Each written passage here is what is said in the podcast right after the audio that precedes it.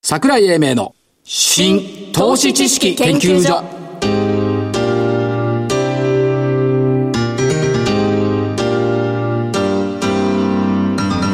この番組は NPO 法人日本 IFA 協会の協力でお送りします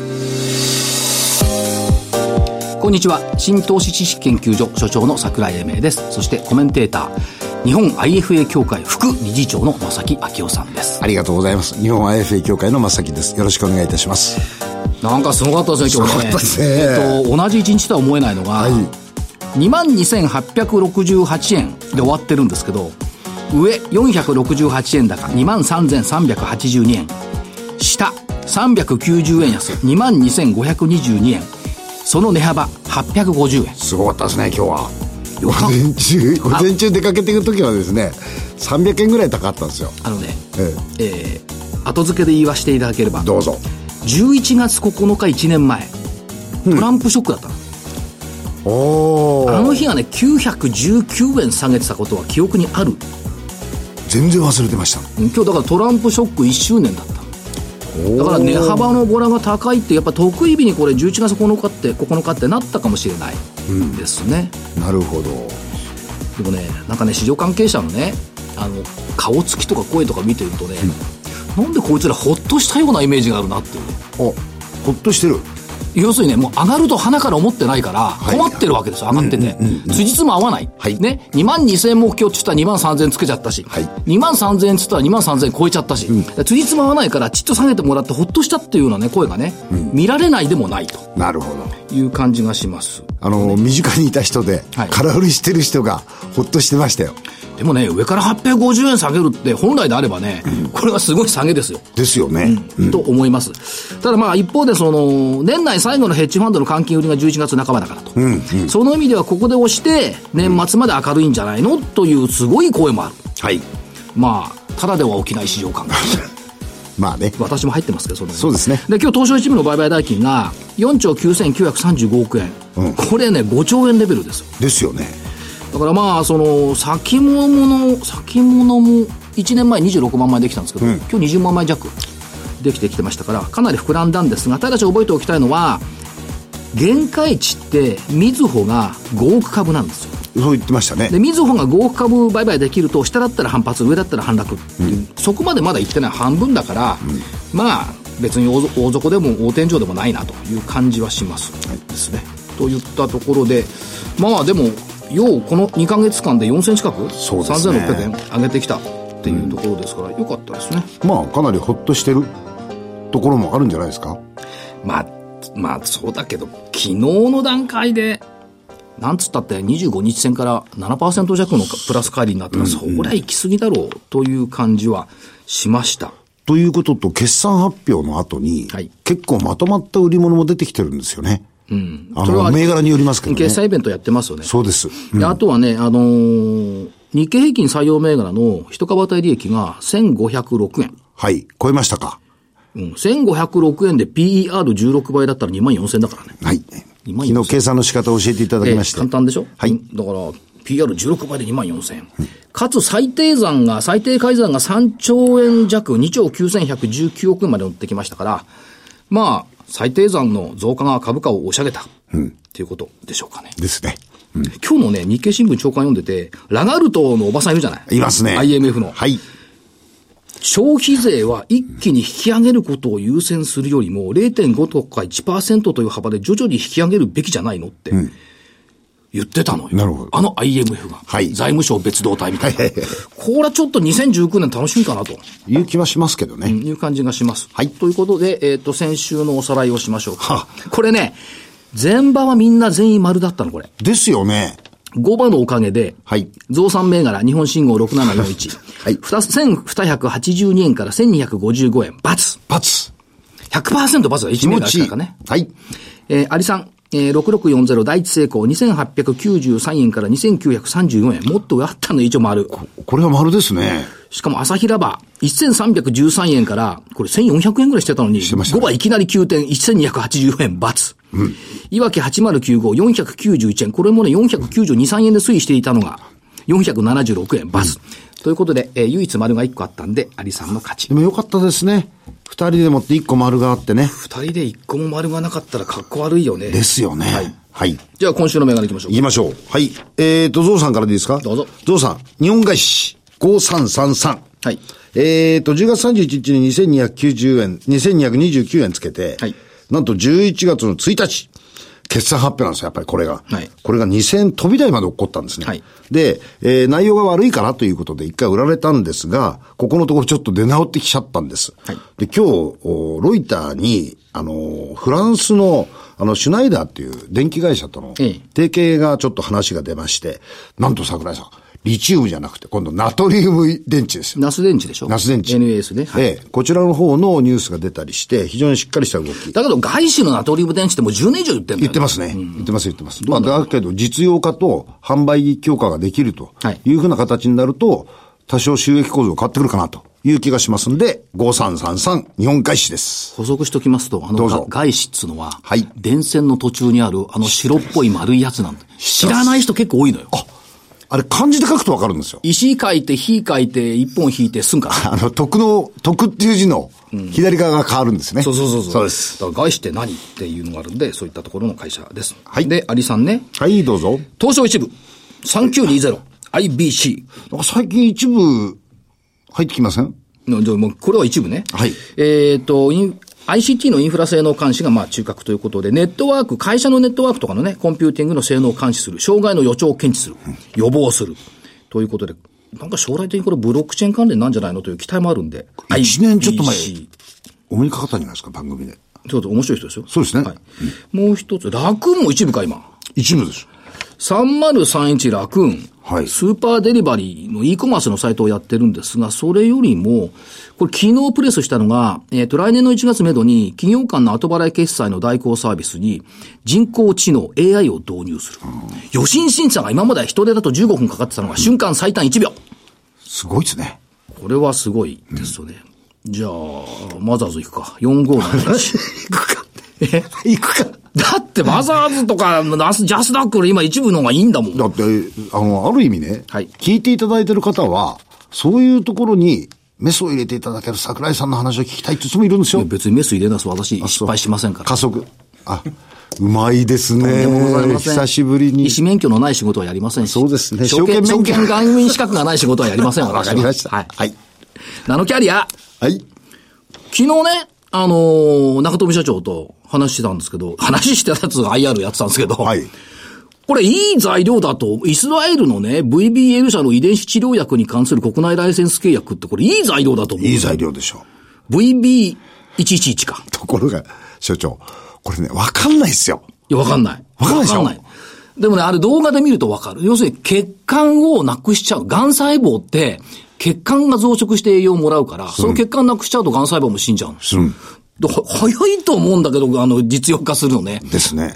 マーケットは心配してんの。また増資するんじゃないかとかさ。ああ。またまた。昨日、必要ないって言ってうまん、しあたね。必要ない。この件については増資は必要ないって言ってましたよね。言ってまそれから、あー第一フェーズから国内をやっていくっていう、そんな時間かかんないじゃないとも言ってたんで、えー、ナノキャリアっていうのは傾向的には年末年始に上がることが多いんで。これ、どなんかその動画って見えることあるんです、できるんですかヘイメイ .tv っていうのに乗っかってます。別の番組を放送してどうする別の番組して、そうですね。はい。という以上3銘柄。はいです。ということで今日は、もう、今、まあ、ど真ん中の会社ど真ん中ですにね。来ていただきましたんで、楽しみにお待ちください。はい。桜井英明の新投資知識研究所えーそれでは本日のゲストご紹介しましょう。証券コード、コード3277、東証一部です。東証一部です。東証一部上場の株式会社三成ランディック、代表取締役松崎隆さんです。社長よろしくお願いします。よろしくお願いします。最初言っときます。犬年銘柄。犬年銘柄。社長な、えと何年でしたっけ犬年のほら、犬年銘いや柄ほ。来年ですけどね。来年は、来年のど真ん中ですよ。来年度真ん中。はい。ということで、三成ランディックさん、あの、ご存知の方多いと思うんですが、やってる業務は簡単に言うと、コーヒーカップとコーヒー操作を一緒にするような仕事です。そうです ね。あの、うちも最近そのフレーズを使わせて。いや、これが一番わかりやすいの。わかりやすいけど、底地と借地を一緒にして、権利調整する。で、借地だとコーヒーカップだけなんですよね。で、これだけでもまあ通用するんですよ。ところがね、通用しないのは、操作は単独ではな、大向こうにもできないですよ、そこじゃね。そうですね、うちの母ぐらいですね、お皿で出してくるのは。これおかしくない、おかしくないかのっあけの、どうち、私実家に帰ったら出てきてびっくりしました。はい。そこちにお菓子が乗ってきたよって。お母さんもユーモアありますね。はい。だけど、まあ、そこちと、それから、あーあと、居抜き。はい。それから、まあ、所有権等々を含めて、不動産ってこれ権利関係が結構複雑じゃないですか。そうですね。はい。そこを調整して、ちゃんと権利に、そうちでゃすんねとってこう普通にして、はいはいえー販売したり、はい綺麗にしてあげる。はい綺麗ってこともいいけど、してまああげる。そうですね。一つの権利にまとめ上げていくっていうのが我々のメインの仕事になってます。これ、誰もができる仕事でもないですね。やっぱり長年の経験がいると思うんですよそうですね。うまくやるにはやっぱり長年の経験とか、ノウハウがいるとは思います。はい。それやっぱり社長、熟成されてきたんですかそうですね。おかげさまでこの道、まあ一筋ではいずっとやってきておりますんで、えーこの辺のノウハウにつきましては、田田さんに負けないぐらいのものを持ってるんじゃないかなというふうには自負しております。なるほど。直近で見ていくとどうでしょうか。やっぱり仕入れっていうのが一つのポイント。そうですね。はい我々の成長のポイントはやはり仕入れに尽きるというふうに過言でもないと思います。つまり案件がないと、そうですね。やっぱり動けない。はい。まずは案件がないとダメですね。その社長、案件っていうのは、はいこれエリア的には日本全国と考えていいんですかそうですね。えー日本全国に展開しておりますので、日本全国でご対応をさせていただいております。意外とね、その、そこ着地っていうのは、都会、特に東京中心なのかなと思ったら、意外とそうでます。あの、地方の中核都市なんか多いんですよね。そうですね。割とあるところはあります。はい。そういった意味では日本全国。そうですね。それも我々の一つの強みにもしております。なかなか、あの、我々と同じような業態で日本全国対応できますっていう会社さんは少ないと思います。あまり聞かないですよね。うん、日本全国っていうのは。そうそう。だから社長とはよくね、日本全国でお会いするんですよ。あそういうことですね I- IR で。はいこの間私もこの間お会いしたのは、なんと倉敷。おー去年お会いしたのはね、鳥取。だか結構ローカルと食豊かなとこらろ。、東京でお会いするのは珍しいです。そうですね。いつも、あの、お呼びいただくときぐらいで、なかなかお会いする機会がなくて。大体あの地方でお会い、大体飛行機とかで行くところでお会いすることがある。で、どうなんですかあの直近、西日本はいのエリアの支店、まあ名古屋とか大ええ阪とかは、強化されてるように伺えるんですが、はいいかがでしょうかその通りでございまして、えー計画立てて、えー、もともと視点はあったんですが、はいもう少し伸ばせるんじゃないかということで、営業体制を強化しました。はいその結果がえー少しずつ出てきているというところだと思います。これだけどそこ、そこ地と借地と居抜きと、はいとうとう含めていくと、新しい事業で、例えば民泊事業って社長去年ぐらいからずっとお話しされてるじゃないですか。これどういうイメージをお持ちになってえるんですか、ー、もともとはですね、その民泊をやるためにどっかを買うというわけではなくて、はい基本的には我々のこの権利調整をする底地ですね。はい一部、えー我々基本的に底地を買い上げさせていただいて、上に住んでらっしゃる借地権者さん、はいつまり、えー、操作を買って、カップの方に操作を買っていただくっていうのがメインにしてるんですけどええええ、稀、にカップの方を買ってくれというケースがあります。上物買ってくれ。そういうことですね。はい。そういう場合に、まあ、第三者に一つの権利にまとめて、第三者に転売するっていうことをやってたんですが、はいたまにちょっと条件が悪くて、第三者がなかなか買いにくい場所、はい例えば、建再建築がなかなかできなかったええり、道路付きが良くなかったりということで、市況性が薄いところなんかを、実はそういった民泊なんかの条例が整ったところでは、そういったことを民泊事業として展開しているということになります。もう一つは、居抜きの場合はこれどうなるんですか居抜きの場合はですね、えー実際にはまだやってないんですが、はい想定としては、えー今までですと、例えばこの1年なら1年という期間内ではい、権利調整を終わらせるっていうことが基本だったんですが、はいまあ一部、例えば定着定期着地権等々で、はい年数が過ぎれば自動的に解解約、ご退去いただけるような場所を、今あえて1年内でやるんではなくてですね、はいそこまで持つ。ただし、新しい権利関係をつけてしまっては、はい権利調整の要は手間が増えるだけになりますので、その間、例えば、権利関係がつかない民泊等々で活用しながら、はいえーご退去をお願いしていくと、並行的になんてことを考えてます。で、最終的にまあ定着なんかだと、定期借地権なんかだと、契約満了後にはこれ、さら地にして、さら地にして売却も可能。そうですね。はい。その間の運用ですとか、ということにも使えるんじゃないかと。うん、なるほど。想とい定うことは、キャッシュフロー分がきちっとプラスになって残っていくっていう。そうですね。それもね可能じゃないかなということで、そんなような想定をしております。これ表現悪いんですけど、一粒で二度美味しい。まあそうですね。表現悪いんですけどね、そういう感じですね。で、場合によって、例えばその、そういう物件を収益物件として所有するってのもありですかそうですね。そんなことも考えておりますし、えーそういうものをまた、あとまとめてですね、はい投資家さん等々にお譲りしていくなんてことも想定できるんじゃないかと考えてます。もう一つ伺いたかったのは、はい百戦錬磨はい。安藤はいとの業務提携。はいなんかすごい会社の名前、百戦錬磨と安藤ってすごいなと思う。これ、これどういうことですか百戦錬磨さんはですね、このはい今お話しいただいた民泊事業ですね、これはあの、百戦錬磨さんが結構当初の頃からいろいろとあの、共同事業といいますか、いろいろやらせていただいたんですが、この度もう少し拡大的にやっていこうということはでい、えー今回プレスリリースさせていただいたのと。実はその安藤さんっていうのはですね、えー障害者向けのえー支援事業はいなんかをやっている会社でございまええす。これも最近立ち上げられたんですけど、まあ、いろんなあの面でですね、実は、えーその、百戦錬磨さんのやってる民泊事業、安藤さんがやってる事業、我々がやってる事業というのは、非常に親和性があるんじゃないかということで、はえー少しずつお話をしながらですね、進めていこうということになっています。御社のビジネスモデルとの親和性が高いと思。ってます逆に言うと他社が参入しにくい部分になってる。ですね。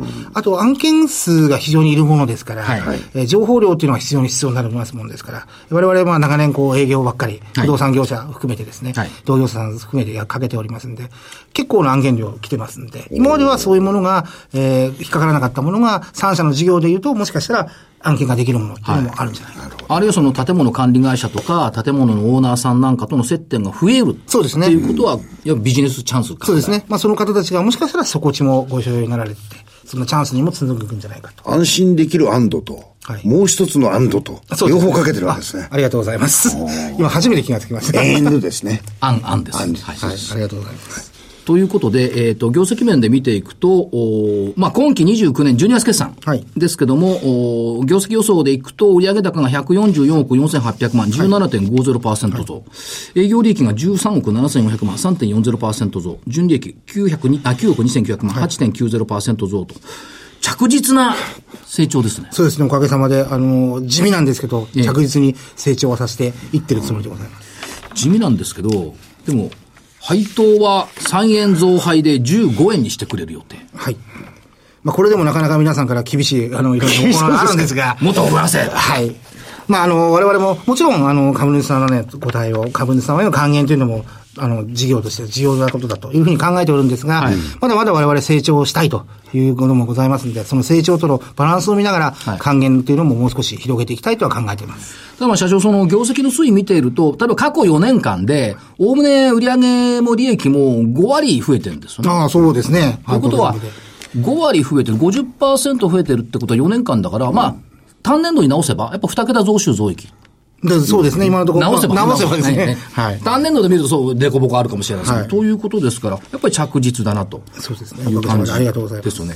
あと、あの、底地と借地って、これ、調整してもらうと、さっき社長ちょっとおっしゃった道路付けが悪いとか、ちょっとした道路を買ったりするだけで、あの、ちゃんと家建てたりする。そうですね。ですよねはい。あの、我々、借地人さんに買っていただく際もですね、なるべく条件の良いものを買っていただきたいという思いもあるもんですから、はいえなるべくできる限りなんですが、そういった道路付けが悪かったら道路状況を良くしてですね、はいより良い資産にしていただこうという思いもありまして、なるべくそんなようなことを心がけて、権利調整を進めてます。で、そこに住んでる人は、どうにかならないものだろうかって結構日夜、日夜とかずーっと悶々と悩んでると思うんですよね。誰に頼んでいいか分かんないじゃないそうでですか。すね。で、変にその、近くの不動産屋さんに頼んでもできないですもんね、これ。そうですね。仲介ではなかなかやりにくいと思いますね。はい。だからじゃあ専門業者ってなると、上場してる会社って御社しかないですもんね。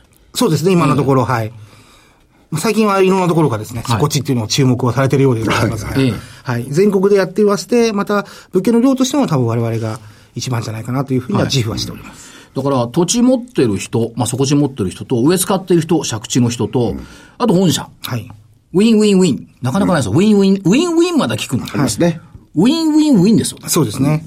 やっぱり我々にも利がないとですね、はいなかなか良い権利調整はできませんので、おっしゃる通りですねはいはいそこは、あの一緒になってですね、すべての皆さんが良くなるようにと、我々を含めてという心がけてやっております。で、概要というか経営理念を見ていくと、一番目、中央。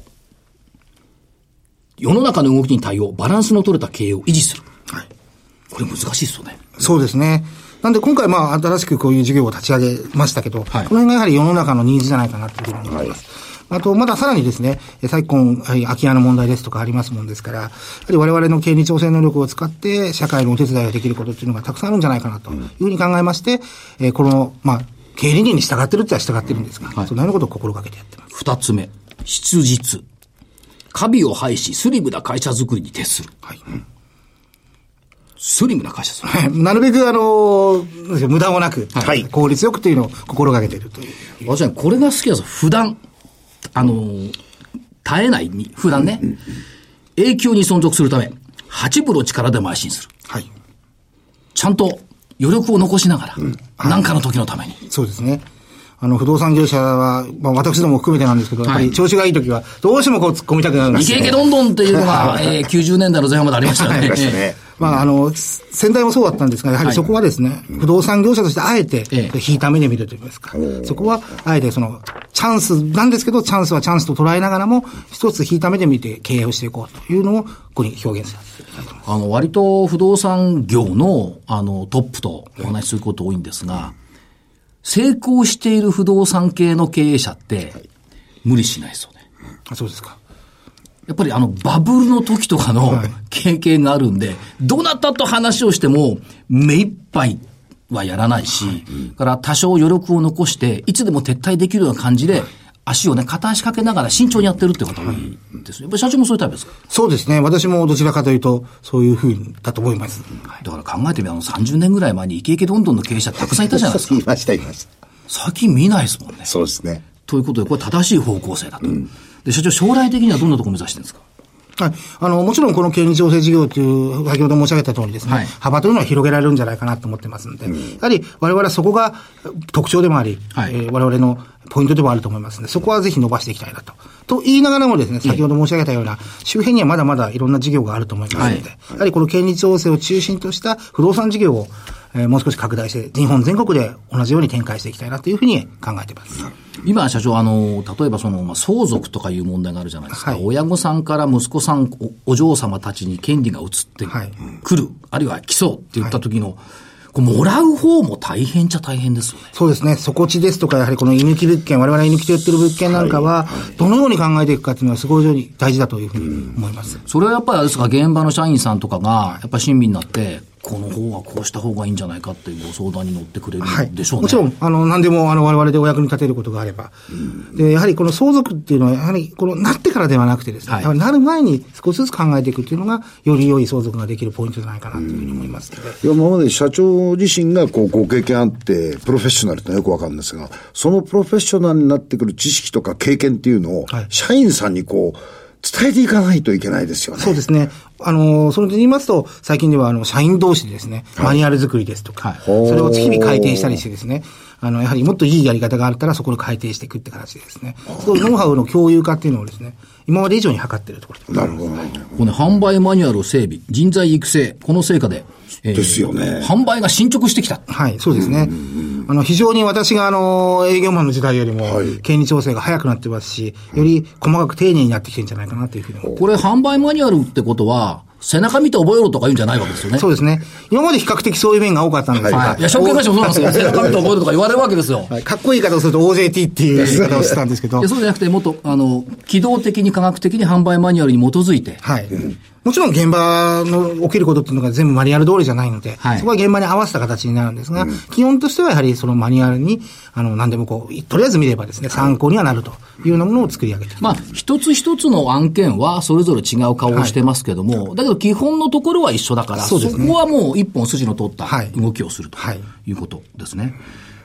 直近どうなんですかあの、仕入れで見ていくと、本社横浜が底地仕入れが増加。はい。そうですね。名古屋、大阪、福岡、居抜きが増加。はいこれやっぱ特徴ですかそうですね。まあ、たまたまってたまたまなのかもしれないんですが、あの、逆の時もあったりするもんですから、はいこれが逆に言うと、あの、我々の強みといいますか、先ほど申し上げた全国展開の成果じゃないかなとええいうふうに思います。そそれこそバランスが取れてくる。そうですね。はってい。いうことですね。 はい。これはだけど大きな一つのノウハウだから、ですよね。伝統芸とは言わないまでも。ありがとうございます。やっぱりこう継承していくことがやっぱ重要ですよね。ぜひそんなふうな、えーものにしていきたいなというふうには考えてます。しかも来年は犬年ですよ。そうなんですよ。社長気がついてなかったでしょ、来年犬年って。 はい。あの、自分の年を数えるのが怖くなってくる。だんだんですね。そろそろ。で、一応視点展開としては札幌、仙台、それから三鷹、武蔵野、横浜、名古屋、大阪、福岡とはいいうふうになってますが、もうちょっとこれ拡大する計画はどうなんでしょうかそうですね。まあ、あの、状況を見てということになると思うんですが、はいまあ、これでも一応日本全国は把握はしてるそうですとねいうふうには思うんですが、まあ、必要に応じてですね、はいえーやはり強化していく部分があればやっていきたいなというふうには思っております。そしてすべからく、底地着地で悩んでいる方に幸せを与えると。そうですね。そして御社も幸せになると。はい。ここの悩みですからね、これ、皆さん。正木さんちの近所も多いと思うよ。最近ね、減りましたよ。 そう、賛成なんてさんがいるから。最近減りました。すっきりしてきました。 はい。社長、あの、たくさんの投資家さん聞いてると思いますので、メッセージ一言頂戴できれば、はいありがとうございます。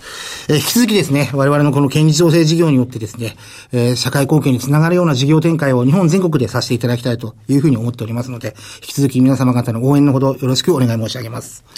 えー、松崎社長、ありがとうございました。ありがとうございましたえー本日のゲストは、証券コード3277、東証一部上場、株式会社三成ランディック、代表取締役、松崎隆さんでした。ありがとうございましありがとうたござい。ます。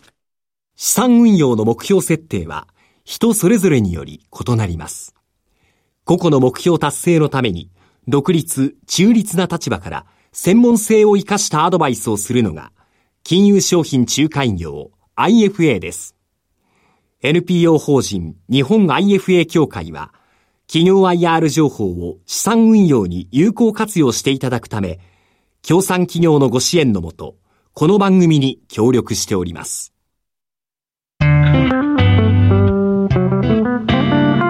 桜井英明の新投資知識研究所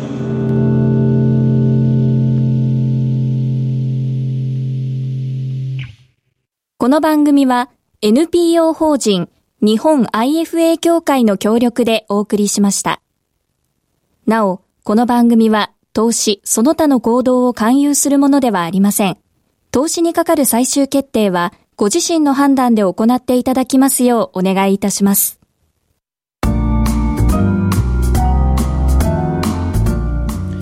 えー番組もそろそろお別れの時間があっという間にやってきてしまいましたけどもトランプ大統領来たじゃないです来かましたね。横田基地で演説してましたよはね、い、はい。でその中で見ていて株価が高いっていうことを言ったんですよ、これが成果だ、まあね、トランプさんにとってもそうだし株が史上最高値っていう一言があったんですけども、安倍さんにとっても多分そうなんだろうないや、そりゃそうでしょ。っていうふうに思いますよね、つまり日米連携の、えー世界同時株高の原点はいっていうイメージがあってこれでようやくうー追いついてきたはい、はであんまり見ることはないですがドルベースの日経平均は今年えー20%上昇い。ですね。ニュはーヨークダウの上昇率を抜いたんですよい。でよようやくあの追いついてきたっていうことは、よくやっぱりその2万3000とか2万4000とか言ってるんじゃなくて何回か言ってるんですけどこれはやっぱり産業構造の変化を先取りしているっていうふうに見ないといけないと思うんですよね。と思いますね。だから今の株高っていうのは、まあ、またそういうことを言うと後で叱られるんですけど歴史の必然じゃないのはい。これで暴落したらあいつバカだよねって言われるでもこの好景気こう業績のいい時に、はいある意味自分のとこの会社のええその次の戦略をきちっと取れますからねそうまあお金があるんですからそうなのだから、ねあの長野さんも言ってますけど消費税上げないで、個人消費がなんとかこう拡大するように、はいみんなで考えるといいのかなってですいようね感じはしますよねもうすぐ今月もブラックフライデーあと23週間でですね来ますし、はい11月11日は独身貴族の日ですから、はい独身貴族いちいち何兆円ってお金が多分動くだろうと思いますねというふうに言わ楽れてしいみまですまあもう早いですねあと2ヶ月切っちゃいましたからねしちゃいました犬年は2月の4日からいや来年年はは結結構構楽しい年になるんじゃないですか期待してます父の犬でしょはいえーっとお桜井英明の新投資知識研究所本日この辺りで失礼させていただきます、お相手は、えー新投資知識研究所所長の桜井英明そして日本 AFA 協会の正木でした失それでは来週まで失礼します礼します